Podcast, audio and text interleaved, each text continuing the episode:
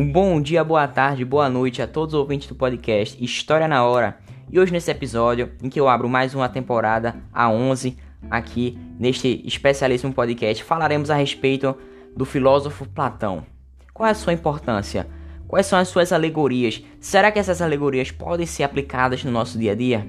Então, a essas perguntas vamos responder no decorrer desses podcasts. Então, peço para você, meu caro ouvinte, que você aperte seus cintos e vamos para mais uma viagem no tempo. Então vamos nessa. Platão, ele foi um discípulo de Sócrates, aquele que Sócrates mais gostava, aquele aluno que ele mais admirava. Seu nome, na verdade, era Aristócles de Atenas. Seu pai era médico e sua mãe cuidava do lar, sendo de uma família rica. Temos que relembrar que na Grécia Antiga temos a valorização da mente sã e do corpo são. Temos que citar também que Platão vai trabalhar os temas sobre os quais a filosofia vai se debruçar ao longo dos 24 séculos seguintes, sendo um dos filósofos mais estudados, principalmente na área da advocacia. Bom, Platão via-se a si mesmo como o continuador do pensamento de Sócrates. Ele parte para suas próprias ideias, apesar de, em partes, criticar a teoria socrática após a morte de Sócrates. Mas calma, peraí, é, Platão somente decidiu criticar Sócrates após a sua morte? Não. Veja bem, Platão ele somente fez isso porque ele tinha muito respeito por Sócrates. E existem dois pontos da filosofia socrática que Platão teve dificuldade. O primeiro era aceitar que termos morais têm um significado objetivo e único. Sócrates dizia que esses termos morais, como comportamento na sociedade, eles deviam ter um significado aplicado a todas as coisas, exemplo, o conceito de justiça. O segundo ponto era a importância que Sócrates dava à alma. Ele defende que a alma tem a capacidade de conhecer o que é bem e mal. Bom, e agora temos que entender que Platão ele vai pegar a filosofia pré-socrática e unir com a socrática para seguir o seu próprio pensamento. Ele dizia que a realidade pode ser conhecida pelos sentidos e pelas experiências, em que nós adquirimos conhecimento pelos sentidos e experiências. Ele também defendia a existência de dois mundos e era muito discutido pela Igreja Católica na Idade Média. O primeiro deles era o inteligível, o mundo racional, o mundo das ideias, o mundo perfeito, sem ciúmes, doenças. O nosso mundo que vivemos é uma cópia imperfeita desse mundo das ideias, que era justamente o inteligível. Bom, o outro mundo era justamente estável, absoluto, imaterial e perfeito. Bem, esse era o primeiro mundo de Sócrates, o inteligível. Já o sensível é o que nós vivemos, justamente o segundo mundo que ele se trata, que era um, mundo transitório, material, certo? E também temos que citar a importante figura da Escola de Atenas, aquele quadro que estava ao centro Aristóteles e Platão que o último Platão está apontando para cima, falando do mundo inteligível. Bem, Aristóteles ele discordava de Platão. Para ele som somente existia um mundo, sendo essa a visão, a visão de Aristóteles. Bem, temos que conhecer Platão antes de tudo a, a respeito do princípio da recordação. Bom, sabemos que estamos no mundo acessível e que ao morrer vamos para o mundo inteligível, onde somos purificados e voltamos. Ao nascer, saímos do perfeito e vamos para o sensível, mas ficam alguns resquícios de nossas vidas passadas, já que nós passamos pelo rio Let, o rio do esquecimento. Bom, ele acreditava, como você percebeu pela minha explicação, na reencarnação e que Platão, só revisando para que o conceito fique bem fixado na sua mente, ele tem uma das frases como: o começo é a parte mais importante do trabalho. E bem, como eu falei, ele tem uma, uma paz de nobreza ateniense, vive no contexto de vitória de Esparta sobre Atenas, sendo discípulo de Sócrates. Ele também vai ter a academia platônica.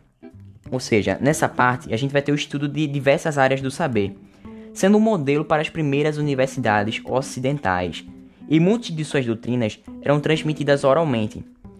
Bem, a gente tem que perceber que houve uma influência a divisão da sociedade em classes, uma nação tripartida da alma. Esse é um dos exemplos da influência. Bom, temos que falar de Platão e da República. Bem, esse livro vai tratar que, sobre questões além do que a física pode explicar, justamente a metafísica, que é algo além da ciência. E em um dos seus diálogos mais famosos de Platão, ele trata sobre variados temas, uma questão política presente, questionamentos éticos, políticos, metafísicos, epistemológicos, educacionais e estéticos. Assim, restaram é, poucos vestígios do que sobrou daquela queimada na biblioteca de Alexandria, o que limitou o nosso conhecimento, principalmente na geometria, isso é bastante importante. Temos que citar também que Platão se preocupava muito com a política. Desde essa época já existiam políticos duvidosos, e em sua teoria do conhecimento, Platão vai descrever as possibilidades do conhecimento humano, que é justamente a epistemologia, e vai ter justamente um debate sobre esses questionamentos epistemológicos. E Platão, ele foi o primeiro filósofo que disse que a mulher tem igual capacidade intelectual que o homem. Existe a seguinte frase, frase de Platão, que é: Belo é aquilo que agrada os meus olhos. Bom, voltando para o livro de República, existe essa principal ideia, que é justamente o livro ser chamado de Politeia, que poderia ser talvez bem traduzido como Estado. Esse, mas o título que se difundiu no Ocidente foi República. Esse, o, e o primeiro capítulo da República vai falar sobre Sócrates, que era um homem questionador, em seu método da maiêutica, o método da discussão. Ele fala também sobre um debate entre Sócrates e o sofista Tromasíaco. Bem, Platão ele vai aumentar sua obra em nove capítulos, respondendo sobre o que é a justiça, o que é ser justo.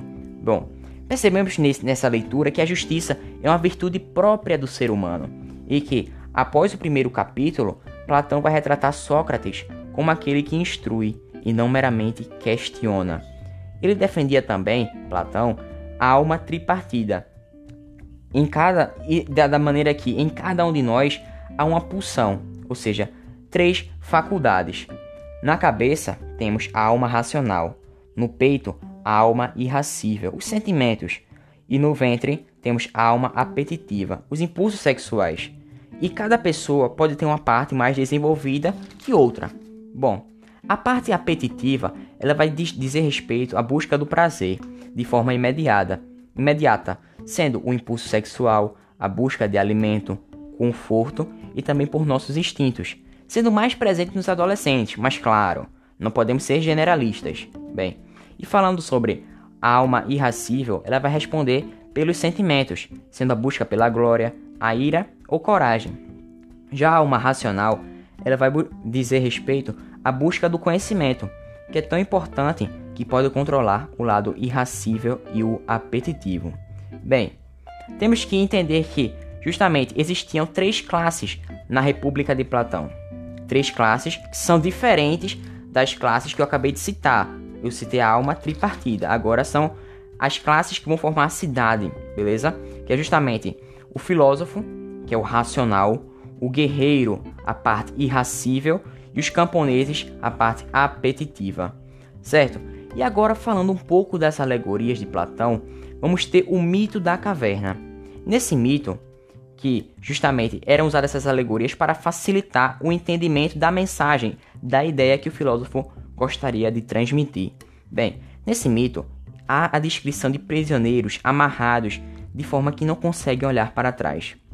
Atrás dele existe uma fogueira e esta vai criar sombras e formas criadas e sendo projetadas na parede a partir do que as pessoas, os objetos vão passando por meio daquele local. E um dos prisioneiros vai ser libertado. Ele irá conhecer o mundo pela primeira vez. E com sua nova percepção, ele evidentemente que desejaria compartilhar suas descobertas, mas os seus companheiros veem suas descobertas quando ele volta como algo que não existirá, não o compreendendo. E essas alegorias vale ressaltar que elas estão todas na República. E aqui eu falei que vou explicar mais detalhadamente no próximo podcast, que é justamente eu deixei como um convite para que você, meu caro ouvinte, possa assistir nosso nosso próximo podcast e que essas alegorias elas estão todas presentes na República. Bom, eu fico por aqui. Eu espero que você goste dos próximos podcasts. Espero que você tenha se agradado desse primeiro e te espero numa próxima. Fiquem com Deus. Valeu. Falou.